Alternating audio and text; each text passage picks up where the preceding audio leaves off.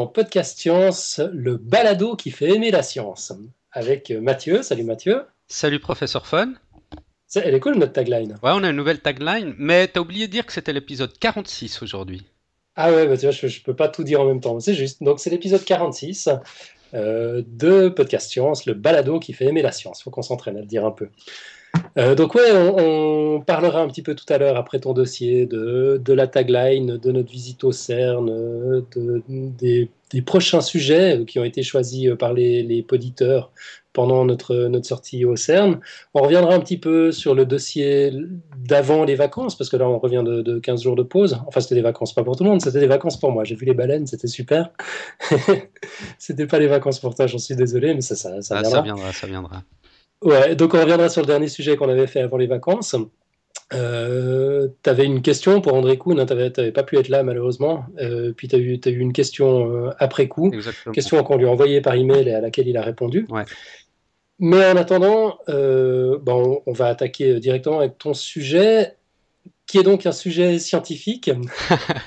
ouais, je t'ai vu très sceptique sur le, le, côté scientifique du sujet quand, quand j'ai proposé l'idée de faire ce dossier. C'est un dossier sur l'économie. Alors bon, est-ce ouais. que l'économie est de la science ou pas? Bon, on peut, on peut en discuter longtemps. Bon, on en parlera après ton sujet, si tu as pu me convaincre que... Je vais essayer de te convaincre quand même qu'il y, y, a deux, trois fondamentaux scientifiques. Euh, D'accord. Alors le... En tout cas, c'est un beau, un beau challenge de vulgarisation, scientifique ou pas. Si, si tu arrives à me faire comprendre les principes économiques, tu auras une médaille. Bah, ça va être l'objectif. Alors, justement, Magnifique. ce dossier s'appelle, je l'ai intitulé Le keynésianisme contre le néolibéralisme. Alors, ce sont deux écoles euh, dans l'économie, comme on va le voir. Alors, bon, parler d'économie dans Podcast Science, ça peut surprendre, surtout pour, pour tous les amateurs de sciences dures. Néanmoins, l'économie s'inscrit dans le cadre dans le cadre des sciences humaines. Et les sciences humaines, c'est quand même un domaine des sciences qu'on a déjà abordé à quelques occasions dans ce podcast. Et l'idée m'est venue de revenir sur les thèses fondamentales de l'économie suite au visionnage d'une série de vidéos passionnantes et réellement inspirantes d'un professeur espagnol qui s'appelle Julian Pavon, c'est un professeur de l'Université Polytechnique de Madrid. Et ces vidéos, dont je me suis amplement inspiré pour rédiger ce dossier, reviennent sur les principes fondateurs de la macroéconomie et principes qui ont été appliqués dans notre histoire récente du XXe siècle et dans la première décennie du XXIe siècle. Et elles nous aident à mieux comprendre ces vidéos, quels sont les fondamentaux qui nous ont amenés à la situation de crise actuelle et à envisager quels sont les enjeux économiques à venir. Alors, dans ce dossier, j'ai essayé de reprendre un peu ce qu'expliquaient ce ces vidéos qui m'ont vraiment passionné. Alors, pour commencer, on va parler, bon, dans ce dossier, on va parler de, de, de, deux courants économiques, le keynésianisme et le néolibéralisme. Alors, on va d'abord commencer par le keynésianisme. Alors, le keynésianisme, c'est une école de pensée économique fondée par l'économiste britannique John Maynard Keynes. Donc, pour le situer, il est né le 5 juin 1883 et il est décédé le 21 avril 1946. Et pour les keynésiens, euh, les marchés laissés à eux-mêmes ne conduisent pas forcément à l'optimum économique. En outre, l'État aurait un rôle à jouer dans le domaine économique, notamment dans le cadre de politiques de relance. Et Keynes est reconnu comme le fondateur de ce qu'on appelle la macro macroéconomie moderne. D'accord. Et un des principes fondamentaux sur lesquels repose la politique économique keynésienne, c'est ce qu'on appelle la demande agrégée. Alors ça, c'est important, comme on va le voir. La demande agrégée, ça représente la demande totale dans une économie. Et, et en fait, cette demande agrégée, elle est composée de quatre paramètres. On peut, on peut mettre ça en équation et dire que la demande agrégée, donc la demande totale dans une économie, est égale à la consommation des ménages, c'est-à-dire à la demande des biens de consommation des familles, mmh. plus l'investissement, c'est-à-dire la demande des biens d'investissement de la part des entreprises, plus les dépenses des, administ des, administrations publiques, donc la demande du secteur public, plus le solde, le solde commercial, qui est la différence entre les exportations et les importations. La ça correspond à la demande des marchés internationaux. Donc je répète, selon ouais. Keynes, la demande agrégée, la demande totale, est égale à la demande en consommation des ménages à la demande en investissement, aux, dé aux, dépenses des administrations publiques et au solde commercial. On ajoute ces quatre termes. pour arriver à la. Il n'y a pas besoin de les, de les diviser par le carré de l'hypoténuse. Non, c'est la somme, c'est la somme de la consommation des ménages, des investissements, des dépenses des administrations publiques et du solde commercial. Ok. Alors, selon Keynes, la variable fondamentale qui dynamise l'activité économique, c'est donc cette demande agrégée. Et à travers cette formule toute simple, il propose de combattre les deux problèmes fondamentaux de toute économie, qui sont d'une part le chômage et d'autre part l'inflation. Donc pour Keynes, le chômage, c'est le produit d'un manque de demande agrégée. Et pour le combattre, il suffit donc d'augmenter la demande agrégée en agissant sur les termes de l'équation. D'accord Donc j'avais dit la demande agrégée, c'est égal à la consommation des ménages, plus les investissements, plus les dépenses des administrations publiques, plus le solde commercial. Donc en agissant sur ces paramètres, en stimulant ces paramètres dans un sens ou dans un autre, on peut augmenter la demande agrégée. Alors concrètement, si on veut stimuler la consommation des ménages, il faudra baisser les impôts et les taxes pour que les familles aient plus d'argent pour consommer. Mhm. Si on veut... Mais si on baisse les impôts et les taxes, on est obligé de diminuer les dépenses publiques. Du coup, on est, on est un peu coincé, non? Alors, on va voir, justement, tout est un peu lié. Euh, on va voir tout au cours de ce dossier. D'accord, je ne vais pas te casser la baraque, je me tais. Non, on va pas aller trop vite, on va pas aller trop vite. Euh, donc, pour augmenter la demande agrégée, on peut recommencer par stimuler la consommation, donc en baissant les impôts et les taxes. On peut aussi baisser les taux d'intérêt, c'est-à-dire le prix de l'argent, pour que les entrepreneurs puissent investir plus. Mhm. Donc là, on agit sur le, terme de l'équation qui est l'investissement. On peut aussi agir sur le terme de l'équation qui sont les dépenses d'administration publique. Donc on peut augmenter les dépenses publiques au travers du budget d'État afin de créer de nouveaux services publics comme des écoles et des hôpitaux. Et ça, ça va augmenter la demande, ça va participer à l'augmentation de la demande agrégée. Mhm. Et pour terminer, pour augmenter aussi cette demande agrégée, on peut agir sur le quatrième terme de l'équation, donc sur le terme sol commercial, et ce qu'il faudrait faire, c'est favoriser les exportations en baissant le taux de change de la monnaie. D'accord. D'accord? Donc pour lutter contre le chômage, Keynes propose d'augmenter la demande agrégée en agissant sur les quatre termes de l'équation de la manière que je viens d'expliquer. D'accord? Ok. Par contre, pour combattre l'inflation, et non plus le chômage, l'inflation, dont l'augmentation des prix est due à une demande excessive, il faut appliquer une politique inverse à celle appliquée pour combattre le chômage. Il faut donc tenter de contrôler et réduire la demande agrégée. D'accord? Euh, donc le, lien entre chômage et inflation, finalement, il est direct. Plus tu as de chômage, moins tu as d'inflation. E, exactement. Euh, ou, le contraire. Ouais. Plus tu as de chômage, plus tu as d'inflation. Euh, je ne sais plus, je suis déjà perdu. non, moins il y a de chômage, plus il y a d'inflation. Ah bon? Oui. Ok. On, va le voir, tu vas voir. D'accord, d'accord. Donc, je reviens. Pour combattre l'inflation, il faut, il faut donc tenter de, réduire la demande agrégée. Et pour euh, réduire cette demande agrégée, à nouveau, on peut agir sur les quatre termes de l'équation. C'est-à-dire, il mhm. faudrait baisser la consommation des ménages en augmentant les impôts, diminuer l'investissement en augmentant les taux d'intérêt, diminuer les dépenses publiques de la part des administrations, et promouvoir une augmentation du taux de change de la monnaie pour limiter les exportations. D'accord Et limiter les exportations, ça va, ça va être lié à, limiter l'inflation aussi, parce qu'il va y avoir moins de demandes à l'étranger. D'accord Donc on voit bien que pour Keynes, comme tu l'as dit, chômage et inflation ne peuvent pas coexister. Uh-huh. C'est-à-dire, si le chômage est dû à un manque de demande, alors les prix ont tendance à baisser. Donc pour Keynes, le chômage est directement lié à une déflation. Et s'il y a inflation, et donc excès de demande, l'excès de la demande tire l'offre globale vers le haut, et plus d'offres a donc tendance à réduire le chômage. D'accord? D'accord. Donc beaucoup d'inflation, selon Keynes, correspond à un faible chômage. Beaucoup de chômage correspond plutôt à une dynamique de déflation. Donc, donc pour Keynes, avoir beaucoup de chômage et avoir beaucoup d'inflation, ça ne peut pas coexister. Les deux évoluent en sens inverse. Tu me suis? Ouais, écoute, toi je te suis, Keynes aussi, mais c'est la réalité que j'ai du mal à suivre. Ça veut dire que dans les pays où il y a beaucoup d'inflation, il y a peu de chômage Alors justement, tu vas voir, tu vas voir. Ah. c'est justement, c'est là, c'est là la faiblesse du keynésianisme. Ah d'accord, ok. Alors, euh, cette, recette, cette recette keynésienne, a fonctionné parfaitement de 1945 jusqu'à 1973, 1973. Et qu'est-ce qui s'est passé en 1973 Eh bien, il y a eu le choc pétrolier. Et dans la crise pétrolière des années 70, pour la première fois dans l'histoire économique moderne, vont coexister chômage et inflation. Toi, c'est le doute que, tu t'es posé. Pour la première fois. Situation que n'avait pas prévu Keynes. Et comment est-ce possible que coexistent chômage et inflation? Simplement parce que l'inflation qui apparaît en 1973 n'est pas une inflation due à une demande agrégée excessive, mais c'est une inflation due au coût. Alors ça, c'est tout à fait différent, comme on va le voir. Les prix montent parce que le prix de l'énergie et du pétrole monte. Le prix du baril est passé de 2 à 35 dollars à l'époque. Donc malgré un manque de demande et un contexte de chômage, de crise économique, les prix ont continué de monter, amenant l'inflation à coexister avec le chômage. Et l'inflation de demande s'est transformée en une inflation des coûts. Et Keynes ne donne pas de réponse sur comment combattre une inflation des coûts.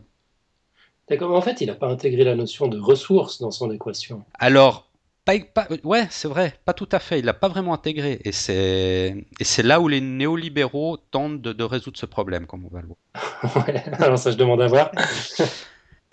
alors, euh, donc les, politiques keynésiennes sont alors, suite à cette inflation des coûts qu'il y a eu euh, lors du choc pétrolier, on, a vu qu'il y avait beaucoup de chômage et une grande inflation, donc la politique keynésienne ne marchait, ne marchait plus. Donc les politiques keynésiennes sont alors remplacées par des politiques néolibérales, qui ont été théorisées principalement par Milton Friedman, qui considère que le budget public de l'État doit être neutre, c'est-à-dire que les dépenses publiques doivent être équilibrées avec les revenus de l'État. Mhm. et qu'il faut uniquement agir sur les taux d'intérêt pour contrôler l'économie. De plus, ces politiques libérales préconisent que l'accent doit être mis sur la microéconomie et non plus sur la macroéconomie comme le préconisait Keynes. Alors là, il y a une grande différence. On, va détailler ça. J'entends, essaye, tu, tu, tu, tripotes un stylo, quelque chose, je sais pas, il y a ton micro qui capte des, ah, pardon. en fait, je prends des notes au fur et à mesure que tu parles, ah, pour pas pour pas oublier. Puis là, j'ai dû euh, j'ai dû changer de page. D'accord. J'ai fait du bruit, désolé. Alors, euh, pour pour les néolibéraux, s'il faut combattre l'inflation des coûts que Keynes ne, résout pas avec son équation, ces coûts pour les néolibéraux peuvent seulement être combattus au niveau microéconomique, c'est-à-dire au niveau des sociétés et des entreprises, en combattant l'augmentation des coûts salariaux et des coûts de production au moyen de l'innovation, d'une meilleure productivité, d'une meilleure compétitivité, d'une meilleure qualité, etc. D'accord? Donc les, néolibéraux s'intéressent plus à la microéconomie, au, niveau des sociétés et des entreprises, alors que Keynes, c'est plutôt au niveau macroéconomique de la demande globale mm-hmm. d'un marché.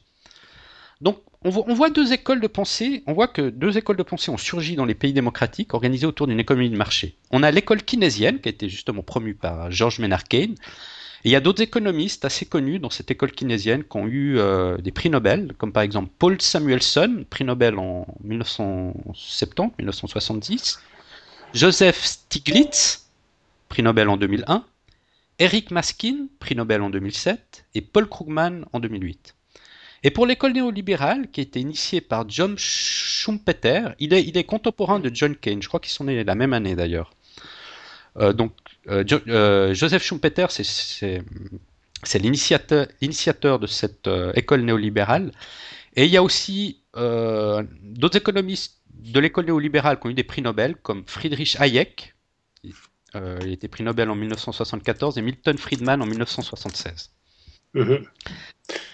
Bon, il est très controversé, hein, le prix Nobel euh, économique. Je crois qu'il n'est même, pas, il est même pas délivré par la même institution que, que, les autres prix Nobel, ou bien? Ah, ça, je ne sais pas alors. Je, vais, je vais vérifier. on t'entend taper d'ailleurs. Tu as un nouveau micro, mais un peu cela, j'entends tous les sons, tous les moindres mouvements. C'est vrai? Ouais. Ah, c'est bizarre. Attends, est-ce que j'ai fait quelque chose de faux? Alors, je pense que ça va être le micro de l'ordinateur qui prend plutôt que le micro du, du casque. J'ai dû faire une bêtise. On va, essayer de régler ça. Ah bah ouais, c'était exactement ça. Alors, si, si je disparais... Euh, ah mais non, je peux, je peux rien faire. Bon, bah je, je touche plus. bah voilà, tu restes immobile là. T'en as encore pour une je, je, bouge plus. ok. Bon, alors, euh, pour revenir euh, à l'école keynésienne et l'école néolibérale, donc si on regarde un peu les grandes différences entre ces deux écoles, on a Keynes qui propose une politique économique basée sur les principes suivants, qui est un État interventionniste en termes économiques, des marchés très régulés, une politique fiscale active de dépenses publiques pour mhm. augmenter la demande agrégée, une politique économique à court terme, une, une orientation vers la macroéconomie, donc vers la régulation de la demande globale. Et l'élément dynamisant dans l'école keynésienne d'une économie, c'est la capacité de l'État à effectuer des dépenses publiques. Et dans le cas de l'école néolibérale, euh, qui a été menée, en tout cas euh, au, XXe siècle, par Friedrich Hayek, qui est un économiste de l'école autrichienne. Mhm. Euh, alors, dans, cette école néolibérale, c'est l'opposé. On, veut une intervention minimum de l'État, des marchés peu régulés, un équilibre budgétaire à outrance, donc pas un minimum de déficit, un équilibre, une politique économique à long terme et une, une orientation vers la microéconomie. Et l'élément dynamisant d'une économie, c'est l'entrepreneur et l'innovation. Alors que pour les keynésiens, l'élément dynamisant, c'est la capacité de l'État à effectuer des dépenses publiques. Donc on voit que c'est vraiment complètement opposé. Et du point de vue historique, donc les, les keynésianistes ont eu leur époque dorée jusqu'à la crise pétrolière et monétaire des années 70. Et à partir de cette époque, les politiques économiques keynésiennes ont été alors mises de côté suite à la crise des années 70. Et le néolibéralisme prend le relais avec l'élection de Ronald Reagan aux USA et Margaret Thatcher en Grande-Bretagne, qui inaugure l'âge d'or des politiques néolibérales à partir des années 80 jusqu'en 2008. Alors, avant de continuer, on va refaire, on va expliquer un, petit concept qui s'appelle la théorie du double déficit. Alors, si un pays possède un déficit public très élevé, c'est-à-dire qu'il a, il a fait beaucoup de dépenses pour augmenter la demande agrégée, mhm. c'est-à-dire c'est-à-dire que s'il a un déficit public très élevé, c'est qu'il dépense beaucoup plus de ce qu'il encaisse, alors le pays doit s'endetter pour que son déficit public soit couvert par une dette publique. Et lorsqu'un pays a un grand besoin d'émettre une dette publique pour couvrir son déficit, ce qu'il doit faire, c'est d'élever les taux d'intérêt pour intéresser les investisseurs à souscrire à l'émission de la dette publique. Tu me suis jusque-là euh, Non Ouais, je, crois que j'ai perdu le fil un, un, instant. Ouais, vas-y. Un pays qui a, un grand, qui a beaucoup de déficit, il doit couvrir ce déficit par une dette publique, d'accord? D'accord. Et pour émettre la dette, ce que, ce que doit faire le pays, c'est d'élever les taux d'intérêt pour intéresser les investisseurs. Parce que les investisseurs, ils, vont dire, OK, on, achète de la dette, mais il faut que ce soit intéressant pour nous, il faut qu'il y ait un bon, bon, bon taux d'intérêt. Mhm. les investisseurs, en l'occurrence, c'est les, les banques. Alors ça peut être les banques, ça peut être des, pays, des investisseurs institutionnels. Euh, bon, il y a différents types d'investisseurs. D'accord. Mais dans tous les cas, je n'ai jamais pensé investir dans une dette, dans la dette d'un État, mais ok. Ouais, ben on va voir, on va voir ça justement. Il y a, il y a un pays qui est, qui est très impliqué là-dedans. On verra plus tard.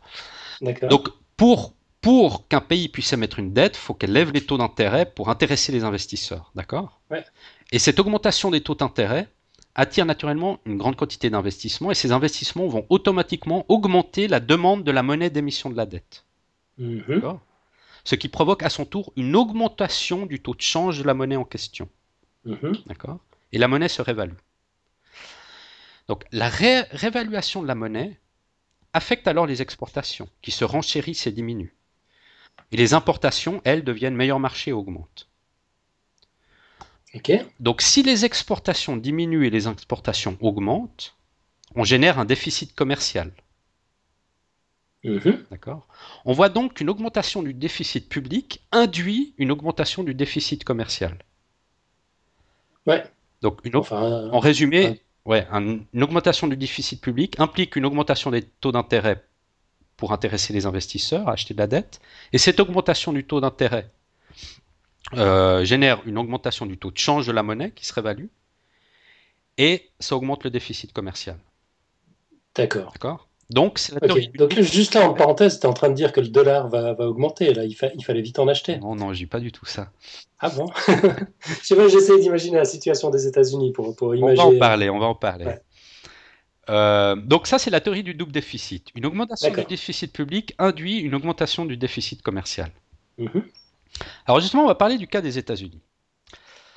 Euh, il faut savoir que Hayek, donc le néolibéral, considère que l'origine d'une phase dépressive d'un cycle économique se produit lorsqu'il y a une période prolongée des taux d'intérêt très bas, mhm. ce qui provoque une augmentation considérable des investissements, qui peut engendrer un surinvestissement qui ne devient plus rentable, c'est-à-dire un excès dans l'offre. Dans ce cas, dans ce cas de figure, on voit des investisseurs comme des personnes, des familles ou des entrepreneurs qui profitent du faible coût de l'argent et qui s'endettent exagérément et qui, au bout du compte, ne sont plus capables de retourner les prêts accordés. D'accord? Donc, si on prend en considération le cas des États-Unis, une période exagérément prolongée de faibles taux d'intérêt a provoqué une situation de surinvestissement, spécialement sur le marché immobilier dans lequel on a construit d'innombrables maisons qui n'ont pas pu être vendues. On a en parallèle aussi généré des hypothèques poubelles sous forme de crédit qu'on a vendues à des entreprises et familles qui n'ont pas pu les rembourser. Et concrètement, les banques qui ont été dérégulées par toute cette période néolibérale des années 80-90 euh, ont prêté de l'argent, ces banques ont prêté de l'argent exagérément, d'une part aux promoteurs immobiliers et d'autre part aux familles pour qu'elles puissent acheter les maisons construites par les promoteurs immobiliers. Mais ces mêmes banques se sont endettées auprès d'autres banques pour continuer à prêter aux promoteurs et aux familles, mmh. profiter de ce contexte de bas taux d'intérêt, d'accord, qu'il y a eu aux États-Unis durant toute cette période néolibérale. Mais les États-Unis ont aussi un déficit public élevé, qui est situé entre le 5 et 10% du PIB. Ils ont un gros PIB. Oui, mais c'est en pourcentage, donc c'est quand même c'est en pourcentage qu'on regarde. En Europe, c'est limité à 3%, mais ça, on va revenir après, pas en Union européenne. Mais là, ils ont entre 5 et 10%, 10%, ce qui est quand même relativement élevé, considéré relativement élevé. Donc, comment est-ce possible que les taux d'intérêt aient été si bas durant si longtemps aux États-Unis, contredisant ainsi la théorie du double déficit qui nous dit qu'un déficit élevé induit une augmentation des taux d'intérêt? D'accord? Avant, on a dit dans la théorie des doubles déficits qu'un déficit élevé impliquait une augmentation des taux d'intérêt. D'accord? Ouais. Et les États-Unis, ils ont un déficit élevé. Mais ça n'a pas, aux États-Unis, généré une augmentation des taux d'intérêt. Au contraire, ils sont restés bas. Donc comment c'est possible ça? C'est une excellente question, à laquelle je, ne doute pas tu vas répondre. Eh ben, la réponse s'appelle la Chine. Ah. on va voir pourquoi. Alors, on va, remettre, on va se remettre un peu dans un contexte historique. Euh, le grand débat économique de la deuxième partie du XXe siècle, après la Deuxième Guerre mondiale, est celui qui confronte une organisation de la société basée sur les marchés contre celle qui organise la société sur une base de planification centrale. Alors, typiquement, mhm. l'organisation de, de, la société basée sur les marchés, on, a eu des pays, on avait des pays au XXe siècle comme les États-Unis, l'Europe de l'Ouest et le Japon, et les marchés s'organisent autour de la démocratie. Et une organisation de la société sur une base de planification centrale, on avait des pays comme l'URSS et la Chine. Mhm. Et la planification centrale s'organisait autour de la dictature du prolétariat. Alors ce que nous a montré l'histoire, c'est qu'une organisation économique autour des marchés est plus efficace qu'une organisation basée sur la planification centrale. Les marchés et le libéralisme économique ont gagné la bataille contre la planification centrale et la démocratie la bataille contre le communisme. D'accord? Alors, à partir de la chute du mur de Berlin en 1989, là il s'est passé quelque chose d'important. D'une part, l'URSS se décompose et se transforme pour le moins formellement en une structure démocratique et accueille une économie de marché. Et la Chine, par contre, maintient la dictature du prolétariat, mais adopte une économie de marché. Donc la Chine ne se démocratise pas, mais adopte une économie de marché. On se trouve alors dans le cas de la Chine dans une situation inédite qui n'avait prévu, que n'avait prévu aucun économiste, une réalité dans laquelle le marché ne s'appuie pas sur la démocratie, mais sur un système de parti unique chinois. Donc un système hybride entre économie de marché et dictature a donc émergé. Et ça, ça on n'avait jamais vu. Bah attends, on avait quand même vu le Chili, on avait vu l'Argentine, enfin toutes ces, tentatives néolibérales en Amérique du Sud, c'était une économie néolibérale dans un... Oui, bon, mais c'était des, contextes qui n'étaient pas non plus aussi influent euh, mondialement, comme on, on, va le voir. Là, on va parler. D'accord, ok. Ça, restait peut-être plus localisé en Amérique du Sud, économiquement, ils étaient pas très forts non plus. D'accord. Alors, on a vu que la période prolongée des bas taux d'intérêt aux États-Unis, alors que le pays était soumis à un déficit public élevé, allait clairement à l'encontre de la théorie du double déficit et des recommandations de Hayek pour éviter un cycle économique dépressif. Donc, pourquoi donc a eu lieu cette période prolongée des taux d'intérêt bas? Bah, Pour le comprendre, il faut considérer que la Chine adopta une décision stratégique dans les années 90, suite à la chute du mur de Berlin. Elle décida d'adopter une économie de marché et d'acheter de la dette des États-Unis. Ah, d'accord. Alors, on, va détailler un peu ça. Les États-Unis ont alors pu vivre avec un haut déficit public sans avoir besoin d'élever les taux d'intérêt, contrairement à ce que recommande la théorie du double déficit. Car l'émission de la dette était en permanence couverte par la Chine. Mais pourquoi les Chinois avaient-ils intérêt à ce que les taux d'intérêt américains ne montent pas et acheter de la dette comme ça sans, sans, surenchérir? Bah, Les Chinois avaient intérêt à lier leur monnaie, le yuan, au dollar. Car si le dollar est bas, le taux de change avec le yuan est aussi bas, ce qui favorise les exportations chinoises. Alors, le système hybride en économie de marché dictature permet à la Chine d'appliquer une politique économique basée sur deux composantes fondamentales. La première, c'est le dumping social, c'est-à-dire la mise en place par le régime de parti unique qui permet d'appliquer des conditions de travail qui seraient inadmissibles dans les pays et marchés occidentaux, induisant des coûts de travail extrêmement bas. Donc ça, c'est la première composante. Et la deuxième composante que permet ce système hybride, c'est un yuan dévalué, connecté avec un dollar aussi dévalué, pour attaquer les marchés étrangers grâce à l'achat de dette américaine. Donc la Chine est pour le mieux ou pour le pire le grand événement politico-économique du XXIe siècle. La Chine est à l'origine de la crise économique, mais probablement aussi la solution apparente à celle-ci, comme on va le voir. C'est la solution apparente, tu, tu m'inquiètes là. Ouais. On, verra à la fin du dossier. Euh, alors bon, la crise financière de 2008 a dans un premier temps évolué vers un nouveau panorama économique dans lequel donc je dis vraiment dans un premier temps, hein. un nouveau panorama économique dans lequel la situation du chômage en augmentation ne coexistait pas avec une situation inflationniste, comme dans les années 70 lors du choc pétrolier. Mais cette situation de chômage en augmentation après, après la crise 2008 euh, correspondait avec une situation déflationniste. Le chômage coexistait juste après la crise à nouveau avec une baisse des prix. Néanmoins, la déflation peut être très dangereuse. La baisse des prix correspond à une réduction de consommation, et si les prix baissent exagérément, en dessous des coûts de production, les sociétés font alors des pertes, ce qui peut engendrer un risque économique majeur.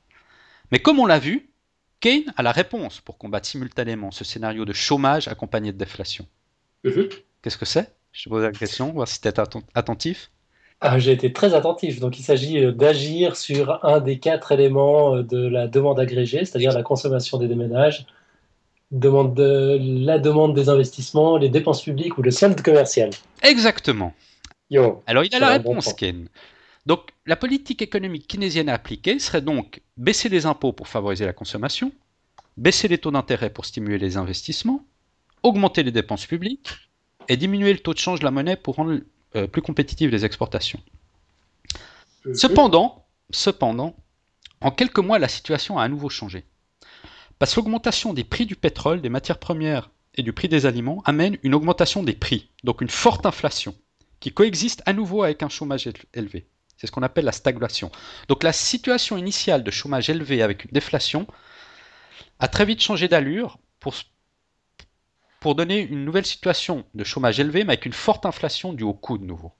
D'accord? Des matières premières et de l'énergie. D'accord. Donc comme dans la crise pétrolière des années 70, l'inflation n'est pas due à une demande excessive, mais plutôt à des coûts trop élevés. Donc faut-il donc prioriser le problème du chômage ou celui de l'inflation?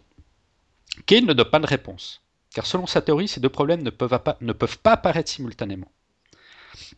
Donc c'est les néolibéraux qui prennent leur lait et qui eux préconisent que pour lutter contre l'inflation des coûts, il faut migrer du niveau macroéconomique keynésien vers le niveau microéconomique des entreprises, qui est l'endroit où réellement se produisent les coûts.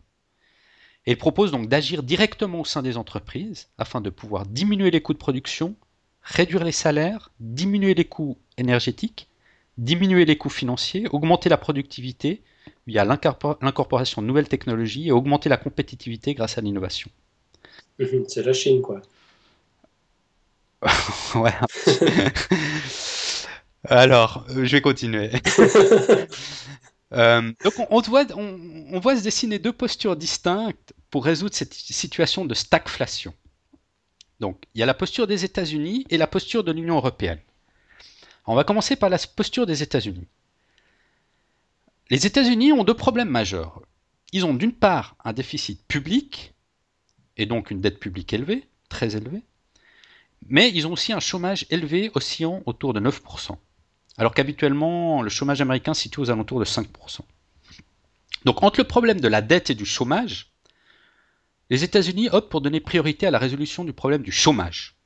Entre autres parce qu'Obama sait que pour être réélu en 2012, le taux de chômage doit passer de 9% à moins de 7%. Et pour baisser le chômage, on sait depuis Keynes qu'il faut stimuler la demande globale, la demande agrégée. Donc la position des, États-Unis est typiquement keynésienne.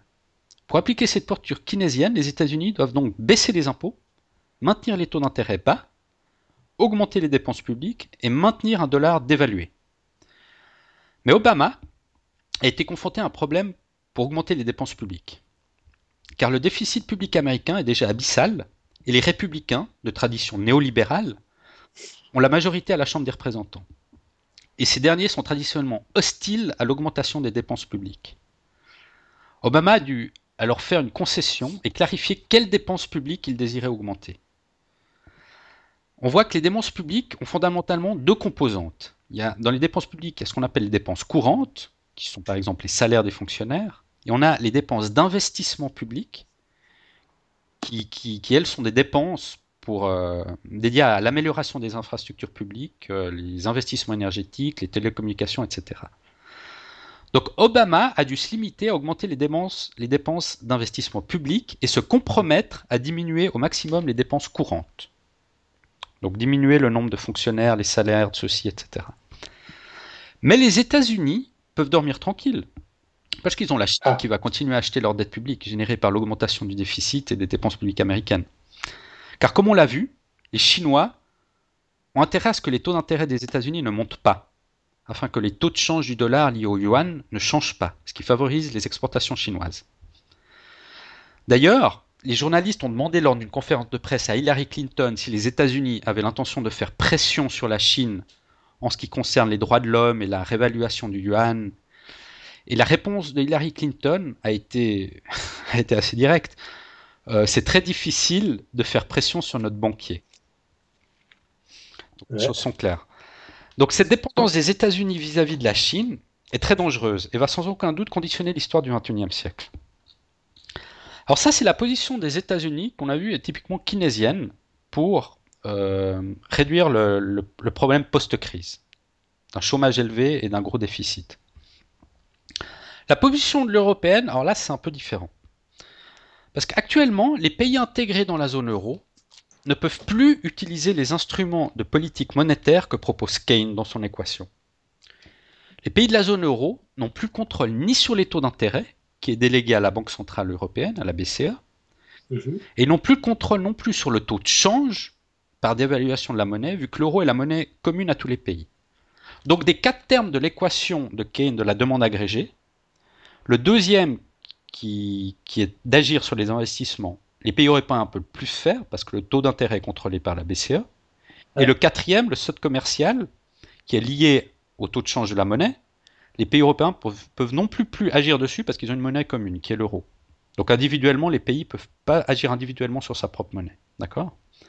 Donc les instruments de politique économique dont disposent les pays de l'Union européenne sont uniquement des instruments fiscaux, c'est-à-dire agir sur les impôts, sur la consommation des ménages et sur les dépenses publiques. Ouais. Le problème qui surgit alors pour ces pays avec une telle compétence économique limitée est que l'augmentation de la demande agrégée peut uniquement passer par une baisse des impôts et une augmentation des dépenses publiques, qui génèrent un déficit public et une dette publique. Alors, de plus, les pays de la zone euro ont tous signé le traité de Maastricht de stabilité économique, qui les oblige à contrôler et limiter le déficit public. Donc le déficit public ne doit pas être euh, plus grand que 3% du PIB, et la dette publique doit pas être plus haute que 60% du PIB. Donc pour diminuer le chômage, une politique fiscale expansive keynésienne soutenue dans le temps de baisse des impôts et d'augmentation des dépenses publiques afin de stimuler l'économie est donc interdite aux pays de la zone euro, parce qu'ils ne peuvent pas dépasser un déficit public de 3% et une dette de 60% du PIB. Donc face à la recette keynésienne des États-Unis pour résoudre la crise, on voit que l'Union européenne est contrainte à appliquer une recette néolibérale qui est d'ailleurs soutenu par l'Allemagne et Angela Merkel. Car l'Allemagne n'a pas de problème de chômage. Celui-ci situe entre 6 et 7% Et Angela Merkel n'a donc pas intérêt à vouloir lutter contre le chômage, qui se porte relativement bien dans son pays. Elle doit prioriser la, résolution du problème de déficit public et de dette publique. Or, il faut rappeler que lutter contre le chômage et lutter contre le déficit public sont deux politiques économiquement incompatibles selon Keynes. Tu te rappelles la formule? Ouais, ouais. je me rappelle. Donc, euh, donc, lutter contre le déficit de la dette publique implique augmenter les impôts et réduire les dépenses publiques. Deux pratiques qui vont à l'encontre de l'augmentation de la demande agrégée que recommande Keynes pour lutter contre le chômage. Donc, euh, la discipline de la politique budgétaire européenne, soutenue par l'Allemagne, oblige certains pays, comme on le voit maintenant, la Grèce, le Portugal, l'Espagne, dont le déficit public dépasse actuellement les 10% du PIB, à le réduire pour arriver à 3%, alors que le chômage est extrêmement élevé dans ces pays, plus de 20% en Espagne. Or, comme on l'a vu, réduire le déficit public implique augmenter les impôts et réduire les dépenses publiques, ce qui a pour conséquence de générer encore plus de chômage au lieu de le diminuer. Comme l'expliquait Ken dans sa fameuse équation de demande agrégée. D'accord?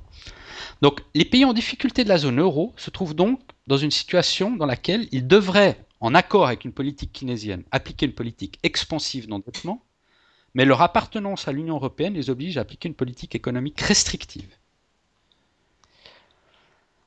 Euh, alors l'euro, on voit que l'euro comme monnaie unique, appliquée à des pays dont les structures économiques sont différentes, typiquement euh, l'Allemagne et la, Grèce, génère inévitablement des chocs asymétriques, car leurs économies ne croissent pas de la même manière. Donc la politique économique restrictive adéquate pour l'Allemagne devient contre-productive pour d'autres pays européens. Mhm. Alors, j'arrive gentiment au bout du dossier. Euh, en, conclusion, on peut dire ce qui a fait s'écrouler le keynésianisme et le néolibéralisme, ce, ce ne sont pas leurs politiques, mais plutôt leurs excès qui ont donné naissance aux plus grandes crises économiques récentes. Si on prend le cas du keynésianisme, une croissance démesurée du secteur public a converti beaucoup d'économies capitalistes en économies inefficaces lors de la crise pétrolière et monétaire des années 70. Et l'excès du néolibéralisme, on a vu que la dérégulation des, marchés financiers est à l'origine de la crise financière 2008 et de la crise des subprimes. Donc de la même manière que des cendres du keynésianisme a surgi triomphalement le néolibéralisme de Friedman et Hayek dans les années 80, on constate actuellement que des cendres des excès du néolibéralisme ressurgit une politique économique keynésienne au travers des États, qui a permis de réinjecter d'énormes quantités d'argent dans le système financier néolibéral pour le sauver, éviter que la récession économique se convertisse en grande dépression. Mais cette injection massive d'argent public a converti le problème de dette privée liée au marché financier en un problème de dette publique des États. Et malgré le fait, comme on l'a vu, que la Chine soit à l'origine de la crise économique actuelle, elle est aussi à la base de la politique économique d'endettement qu'Obama met en place aux États-Unis. Il suffit aussi, par exemple, de se promener dans les différentes capitales européennes et dans les différents polygones industriels pour constater que la Chine applique implacablement son modèle d'expansion économique, qui consiste à créer des entreprises chinoises qui emploient des Chinois pour vendre des produits chinois fabriqués par des Chinois en Chine. Et les revenus générés par ces entreprises chinoises installées dans les pays européens et consommés. les, biens que produisent ces, entreprises chinoises dans les pays européens sont consommés par des. Européens. Et les revenus sont ensuite versés dans des banques chinoises qui renvoient cet argent en Chine. Donc ce modèle permet d'augmenter en permanence les réserves en devises de la Chine, qui s'élèvent actuellement à 13 billions de dollars, donc 13 000 milliards de dollars. Et avec cet argent, bah, la Chine peut acheter le monde. De fait, la Chine est en train de racheter des sociétés qui contrôlent les matières premières stratégiques, euh, présentes en Afrique ou en Amérique latine. Et la Chine est donc en train d'obtenir le contrôle de l'économie mondiale. Alors bon, pour pas terminer sur une note trop noire. ouais, je sais pas si tu arrives à rattraper la situation. non, rien, j'ai juste mis deux vidéos euh, dans, dans, le dossier. ok, ça nous console. Qui sont en anglais, qui sont, qui sont bien produites. C'est sous forme de rap et, et c'est deux personnages. Un, c'est Kane, l'autre, c'est Hayek, le néolibéral. Et c'est un morceau sous forme de rap où chacun met en perspective ses arguments. Ça, c'est bien fait. Donc, euh, vous pouvez aller voir ça. Donc voilà. Je sais pas si tu as réussi à suivre un peu les enchaînements. Euh, Ouais, ouais, écoute, euh, d'abord, bravo. Je crois que j'ai compris plus, euh, j'en ai compris euh, davantage sur, l'économie en, quoi 40 minutes de, présentation de ta part que je n'en avais compris en une vie. ouais, tout à coup, il y a, des tas d'enjeux comme ça qui, ne m'étaient même pas venus à l'esprit que, que, je commence à prendre en considération. Je ne savais pas, par exemple, que c'était la, la, Chine qui finançait la dette américaine. C'est juste invraisemblable. Euh, par contre, il n'y a pas que la Chine non plus. c'est un peu caricatural ce que j'ai dit, mais euh, il y a aussi, je crois, beaucoup de pays arabes, euh, pétroliers. Il y a bon, il y a, d'autres pays aussi qui investissent. Mais la Chine, c'est quand même. Je crois qu'il y a le Japon aussi qui, a pas, achète pas mal de dettes américaines. Mais les Chine, c'est quand même un gros contributeur. Et eux, c'est dans leurs intérêts d'acheter un maximum de dettes pour maintenir les, taux d'intérêt bas aux États-Unis. Et exporter leurs produits. Bon, par contre, tu m'auras pas tellement convaincu sur, sur, les aspects scientifiques de, de, ces courants de pensée euh, économiques. Enfin, pour, pour moi, c'est vraiment de l'idéologie, c'est des croyances. Euh, on, croit à un modèle, on l'essaye, on, finit par se casser la figure, on en essaie un autre. Alors ouais, il y a, peut-être quelque chose de la démarche scientifique dans ce process de, de, trial and error, comme on dit en français, de d'essai. erreur, essai erreur. Ouais, c'est ça. Ouais. Euh, bon, mais bon, de, là à ce qu'on à ce qu'on arrive vraiment à, prévoir. Enfin, j'ai l'impression que c'est tellement complexe, qu'il y a tellement de paramètres qu'il faudrait prendre en ligne de bah, C'est ça, c'est ça. C'est que je crois qu'il y a beaucoup plus de paramètres qu'on veut bien bien le croire dans l'économie. C'est ça, le, simple fait que, que Keynes, qui m'a l'air d'être un garçon assez brillant quand même dans ses réflexions, n'ait pas intégré la problématique des ressources, comme comme si les ressources étaient étaient infinies. Euh, dans, son équation. Enfin, bon, évidemment, c'est plus facile avec le recul quand on commence à se poser la question euh, des, ressources planétaires, de leur renouvellement, euh, de se dire tiens, il aurait fallu l'intégrer. À son époque, la, question se posait moins. Mhm. Mais enfin voilà, le fait qu'on n'intègre toujours pas la problématique des ressources et puis le fait qu'on n'intègre aucune valeur éthique finalement dans ces. Bon, les néolibéraux essaient justement d'intégrer cette variable coût des ressources dans une politique économique. Après, bon, ça amène d'autres dérives parce que c'est dérégulation et et tout ça, mais et, intervention minimum de l'État. Mais bah, de nouveau, ouais, c'est les excès. c'est vrai qu'il y a beaucoup de facteurs euh, qui. Mais d'ailleurs, la côte, la côte va, peut-être un peu remettre en perspective tout ça et inviter nos auditeurs à, un petit instant de réflexion sur, euh, sur l'économie. D'accord. Bon, on, on, se réjouit alors de, de la côte qui viendra tout à l'heure. Euh, moi, je voulais juste dire un mot d'un livre de Naomi Klein, je ne sais pas si tu l'as lu, euh, qui s'appelle The Shock Doctrine. Euh, c'est la même qui a écrit nos logos Ouais, exactement. Non, mais alors ce livre-là, non, je ne l'ai pas lu, je ne connais pas. D'accord. bon, moi, avec ma, mémoire qui flanche, je ne me rappelle pas de tous les détails, mais enfin, elle s'est proposée comme, comme sujet pour ce livre d'analyser l'économie, enfin ce qu'elle appelle l'idéologie de, Friedman, euh, de ce qu'elle appelle l'école de Chicago. Mhm.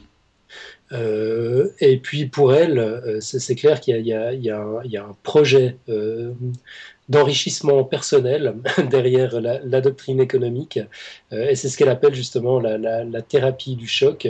Donc c'est ça, ce son, son postulat, c'est que en gros, euh, les, économies néolibérales ont tout intérêt à provoquer des catastrophes pour pouvoir reconstruire derrière, et puis idéalement euh, mandater les boîtes des copains pour, euh, pour reconstruire.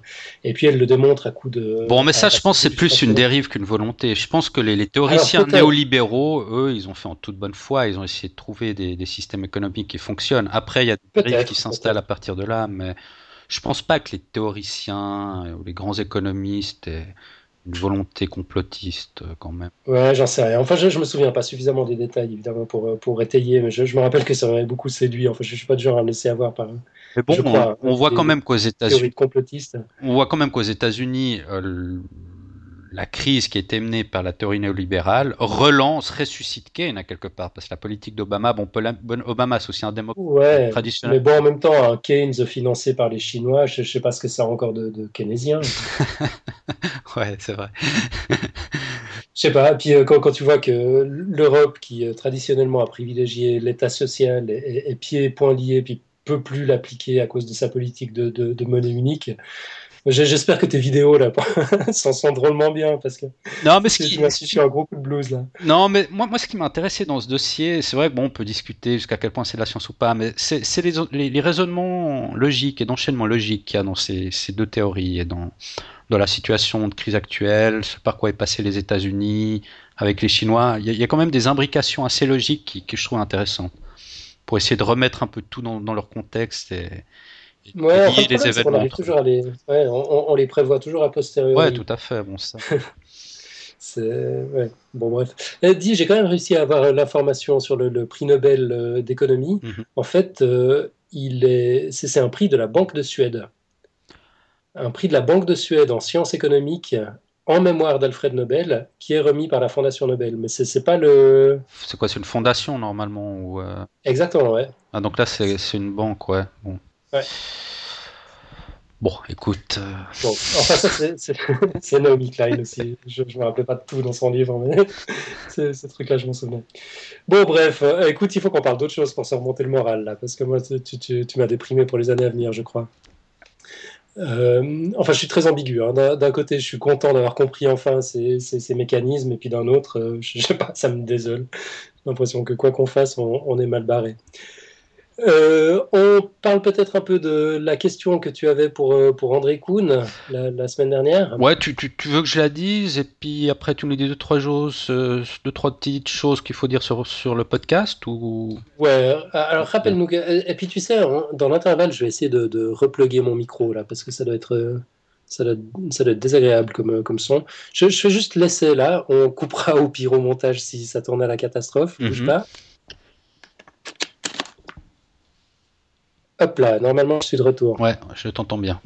Tu m'entends mieux ou c'est comme avant? Non, euh, comme avant. Très bien. Bon, d'accord. Bah. Bon, on va voir si quand tu tapes sur le clavier ou tu manipules quelque chose, c'était ça que j'entendais en fait. Ouais, alors je tape sur le clavier. Ouais, là j'entends bien. D'accord, bon, ben, pardon. ok, alors la question, ta question, André Kuhn. Alors, euh, oui, donc André Kuhn, vous, vous l'aviez interviewé il y, a, il y a deux trois semaines là sur, euh, donc c'était un expert en criminologie.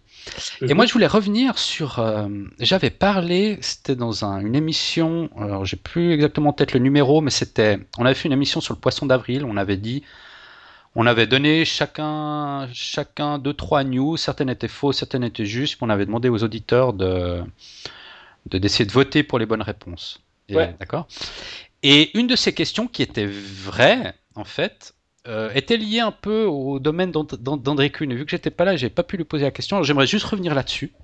Mm-hmm. Et on avait dit donc dans, ce podcast du 1er avril que des recherches euh, ont constaté que les souvenirs étaient beaucoup plus fragiles et malléables de ce que l'on pensait on a remarqué par exemple que la façon dont on pose une question sur le passé d'un individu, pouvait modifier le souvenir de l'expérience que raconte cet individu. Mhm. Il y a une psychologue qui s'appelle Elizabeth Loftus, euh, qui est chercheuse en sciences cognitives à l'Université de Californie Irvine. Elle avait effectué des recherches sur les fonctions basiques de la mémoire humaine et comment le cerveau classe et se rappelle l'information.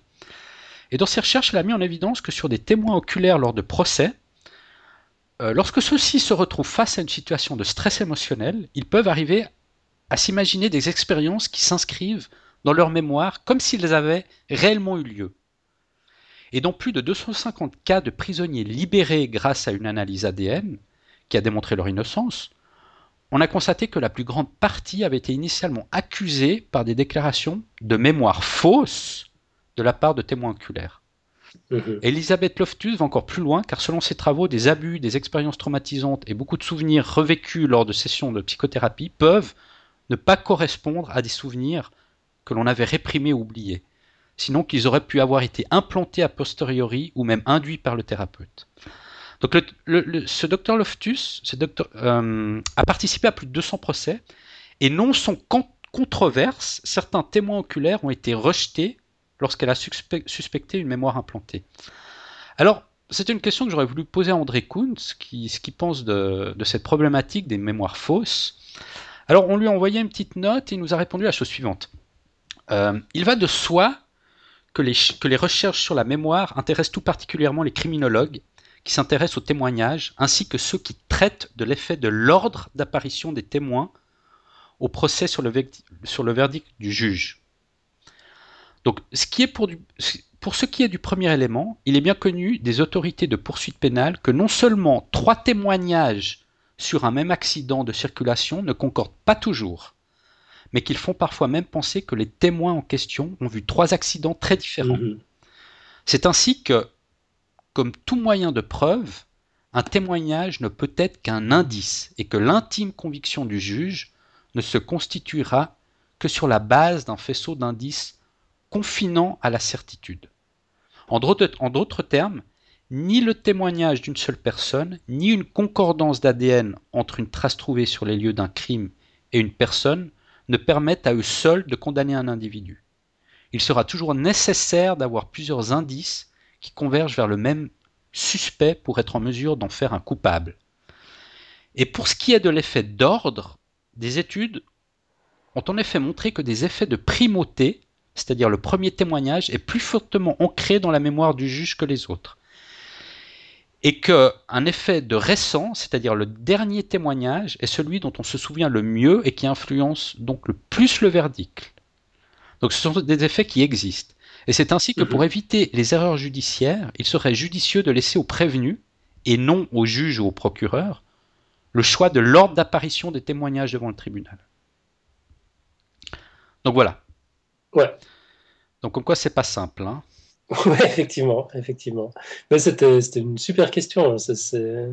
Bah, c'est chouette qu'il ait pu y répondre a posteriori. Ouais, il faut se méfier des témoignages finalement. Hein. Ils ont un impact sur le juge et donc sur le verdict et ils sont pas forcément compatibles les uns entre eux les témoignages. Donc euh, bon. Ouais, exactement. Euh, bah, c'est un sujet dont on aura encore l'occasion de parler. Euh, bah, d'ailleurs, tiens, ça, ça me permet une, transition toute trouvée sur ce, ce, dont je voulais parler, c'est les prochains sujets.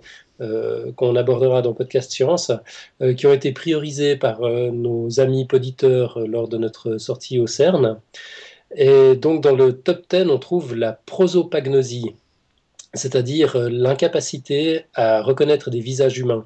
Euh, c'est un sujet que je vais traiter euh, dans 15 jours ou, 3 semaines. Ça, fait un moment que j'ai envie de le faire. C'est un, truc qui m'intéresse beaucoup. J'ai pas eu trop l'occasion de, creuser.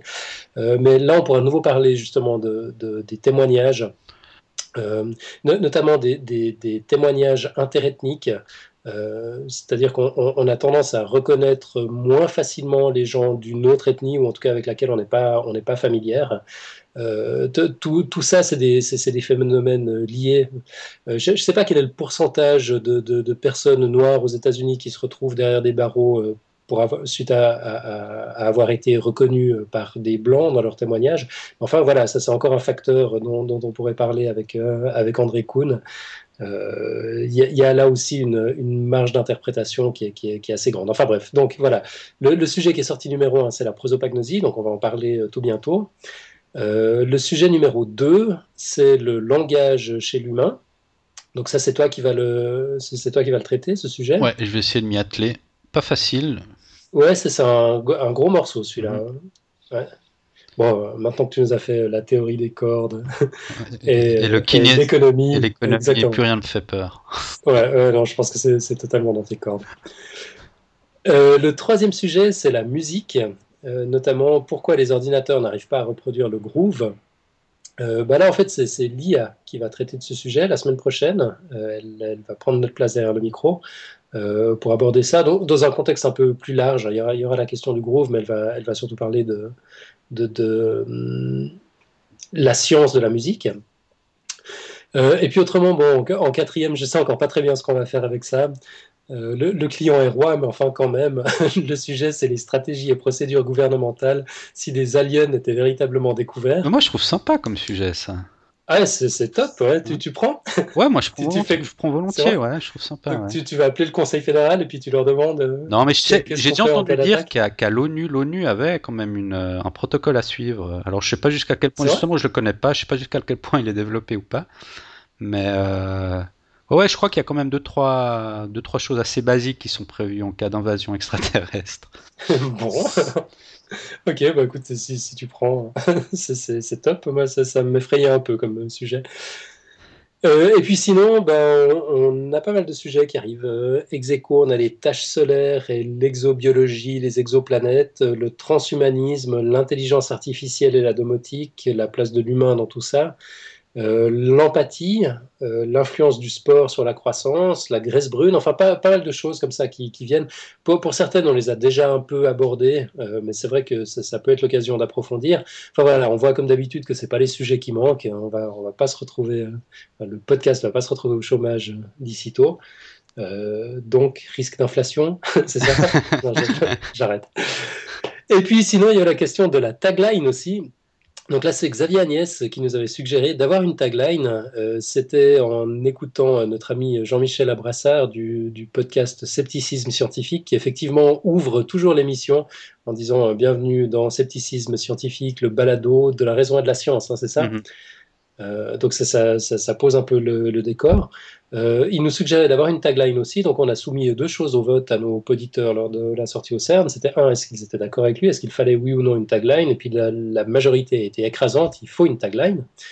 Voilà, on se, on, se, on se plie à la démocratie. Et puis ensuite, il fallait trouver une tagline. Euh, alors bon, nous on, avait réfléchi euh, à, quelques slogans comme ça, euh, les deux, comme on se trouvait moyennement inspiré. Moi j'avais demandé à un directeur créatif avec qui je travaille de, de, se lâcher un peu, ce qu'il a fait avec beaucoup de plaisir. et du coup on avait quelques, quelques dizaines de taglines à, proposer. ce qui est sorti en, tête, c'est le podcast qui fait aimer la science. Qu'on a transformé en balado qui fait aimer la science. C'est ça, ouais. En fait, on, l'a transformé juste avant le, début de l'émission euh, en balado qui fait aimer la science parce que ça faisait un peu, un peu lourdingue, un peu, un peu suisse-allemand. Euh, bienvenue dans Podcast Science, le podcast qui fait aimer la science. Donc voilà, maintenant ce sera Podcast Science, le balado qui fait aimer la science. Euh, bah, on, verra ce que ça donne. N'hésitez pas à nous faire des commentaires si vous trouvez ça inutile ou, trop lourd. Il y, en avait d'autres, hein, de taglines qui étaient proposées. Il y avait euh, S'amuser à comprendre, qui arrivait en deuxième place. Euh, simple comme une soupe, que je trouvais assez sympa. On en apprend tous les jours. Ou Podcast Science pour décortiquer le monde. On avait encore Vous allez aimer la science, la science facile, le podcast scientifique sans prise de tête. Euh, d'ailleurs, je crois que c'est notre tagline dans Twitter ou quelque part. Il va falloir qu'on change à partir de maintenant. Euh, on avait le podcast scientifique relax et accessible. On avait osé, celui-là, je l'aimais bien aussi. On a toujours un truc à apprendre. On avait la science pour les nuls aussi. Ouais, bon, celles-ci, elles sont en 9 position, là, je vois. Elles n'ont pas eu énormément de succès. Non, non, non, pas, pas des masses de succès. Euh, en dixième position, on avait pour comprendre facilement, on avait démystifiant la science. On avait le podcast scientifique à la fraîche, je trouvais ça bien cool aussi, mais il n'a il a pas eu beaucoup de succès. Puis les autres, en fait, n'ont pas, ont pas eu de vote. Euh, là, je les ai même plus sous les yeux. Euh, je me rappelle qu'on avait la science pour les cancres. Ça, ça j'aimais beaucoup aussi. Euh, mais bon, tant pis. Non, c'était la revanche, la revanche des cancres. La revanche des cancres. bon, bah finalement, on va en rester avec le balado qui fait aimer la science. Ouais, exactement. Ben, Et puis, ben, donc euh, voilà. Bon, les, prochaines émissions vont pas forcément être euh, dans l'ordre des, sujets annoncés. parce que voilà, on, a, on avait déjà des, propositions qui étaient en route. On a Pierre Kerner, Topo, qui va bientôt revenir nous parler, qui, nous prépare un, sujet de derrière les fagots. Un peu freestyle, non Ça va être? Ah, je crois pas. Alors, connaissant l'artiste, je sens que ça va être non, non, ça, va avoir l'air freestyle comme ça. Ce sera bien monté et préparé. Bon. Exactement, c'est de la toute grande préparation. Euh, et puis, bon, voilà, enfin, d'autres sujets qu'on annoncera au, fur et à mesure. Euh, et puis, bon, là, je crois qu'on est arrivé à l'heure, à, l'heure de la quote. Ah non, c'est pas vrai. Euh, on avait encore une chose à dire, c'était les photos du CERN. On en a pris quelques-unes. Euh, bon, moi, pour changer, j'ai essayé de déléguer, puis ça n'a pas tellement marché. J'avais filé l'appareil à, mon fils, puis résultat, il a pris une photo. Donc, les seules photos que j'ai, c'est celles que j'avais prises avec mon, téléphone portable. Euh, si vous avez des, si vous étiez à l'événement puis que vous avez des photos, ben, contactez-nous, on pourra, on pourra les partager, les mettre en commun. Et puis, euh, à moins que vous ayez une objection, je sais qu'on en a déjà une, mais enfin pour, pour les autres, s'il n'y a pas d'objection, on pourra les mettre sur, sur la page Facebook. Euh, histoire de voilà d'avoir un petit souvenir de, l'événement. C'était plutôt sympa cette sortie. Ouais, très sympa, ouais. En tout cas, moi, ça m'a beaucoup plu de pouvoir faire la connaissance en chair et en os de nos, de, nos poditeurs, de pouvoir interagir direct avec eux. C'était top, quoi, d'avoir une idée de. Moi, pour être franc, j'ai eu ouais, plus, presque plus de plaisir à rencontrer tous nos auditeurs que la visite en elle-même. Je suis resté un poil sur ma faim. Ouais, ouais, bon, on Alors c'est vrai que les installations qui sont en fonctionnement, on peut pas les visiter, donc on a vu un peu des répliques, un peu, des prototypes, donc un peu moins spectaculaire à ce que je, que je pouvais m'attendre, mais en tout cas c'était bien, bien sympa de rencontrer tout le monde. Mhm. Ouais, à refaire. Alors peut-être pas au CERN, peut-être qu'on trouvera un autre truc à visiter, mais ça, ça, donne bien envie de, de retenter l'expérience. Et puis donc, ben, la quote. Alors, quote. Oui, euh, on va, on va peut-être rappeler pourquoi on appelle ça la quote. On, avait, on a encore eu un commentaire euh, sur, euh, sur Facebook auquel tu as, répondu dernièrement. Les gens ne comprennent pas pourquoi on appelle ça une quote et pas une citation.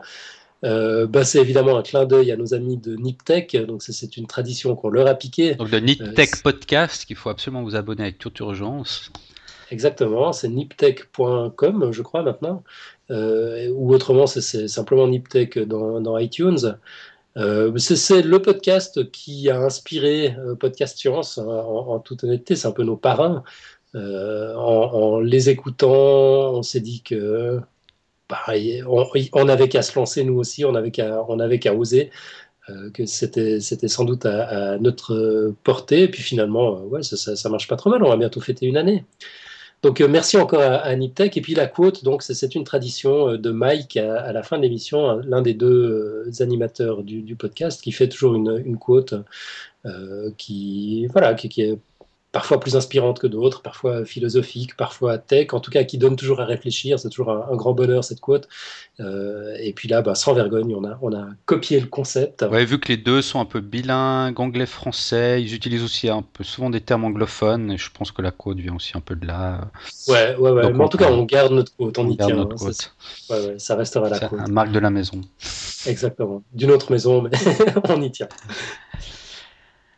Donc, euh, la quote, la fameuse quote, celle que tout le monde attend. Alors, une quote de Galilée euh, qui a dit Mesure ce qui est mesurable et rend mesurable ce qui ne l'est pas. D'accord, bon, ça, me paraît ambitieux comme, comme injonction. Est-ce qu'on peut, est qu'on peut vraiment tout mesurer? Est-ce qu'on peut tout rendre mesurable? Ben voilà, c'est un peu ça la question. Est-ce que, finalement, pour revenir sur le dossier de l'économie, est-ce que les mesures qu'on tente de faire sur l'économie sont, sont appropriées Est-ce que l'économie est quelque chose de réellement mesurable en fin de compte? Parce que ce qu'il faut savoir, c'est l'économie, c'est aussi pour une grande part une affaire de psychologie collective, malgré les, différentes écoles, les théories que j'ai expliquées. Comme tu l'as dit aussi, il y a beaucoup de facteurs qui interviennent, donc euh, faire attention à ce qu'on mesure. Ouais. Tu, tu crois qu'il pensait à l'économie quand il Non, je pense, je, pense pas du tout, non. tu vois, mais c'est. Mais je pense que ça peut s'appliquer, ouais. Ouais, à l'économie sans doute. Ou en tout cas, apprendre de nos échecs, ça serait déjà pas mal. Euh, enfin, je ne veux, pas, je veux pas refaire le débat de tout à l'heure, mais qu'on se tourne à nouveau vers un modèle qui n'a pas marché quand on sort d'un autre qui n'a pas marché non plus, plutôt que, je sais pas, d'essayer de chercher de, de, nouveaux modèles ou de se baser sur. Non, mais je pense, honnêtement, on, va rester objectif. Il y, a, quand même beaucoup d'économistes qui, travaillent sur des nouveaux modèles économiques, qui essaient de trouver des solutions à des problèmes qui sont survenus. Alors oui, c'est toujours après coup qu'on se rend compte qu'une théorie ou une école ou un courant économique a, a, un problème dans une certaine situation, mais c'est pas non plus aussi dichotomique, euh, comme je l'ai dit, euh, néolibéralisme et keynésianisme. Je pense qu'il y a aussi des modulations. Il y a des économistes qui, peut-être partent dans d'autres directions. C'est peut-être pas encore vraiment mis en pratique, mais bah, c'est pas un sujet justement. L'économie, il y a quand même beaucoup de facteurs, comme on l'a dit. C'est pas simple. On peut pas non plus claquer des doigts et dire voilà, on arrête tout puis on part sur un, nouveau modèle. Ah non, bien sûr, bien sûr. Mais euh, bon, enfin, ok, matière à réflexion, rendre, rendre l'économie mesurable. Voilà, voilà. Ok, ben, on, va en rester là pour cette semaine. Euh, donc la semaine prochaine, on retrouve Lia qui viendra nous parler de, musique. Et puis, euh, ben, voilà. D'ici là, bonne, bonne fin de semaine à tout le monde. Ouais, bonne fin de semaine. Allez, à tout bientôt. Ciao. Ciao, ciao.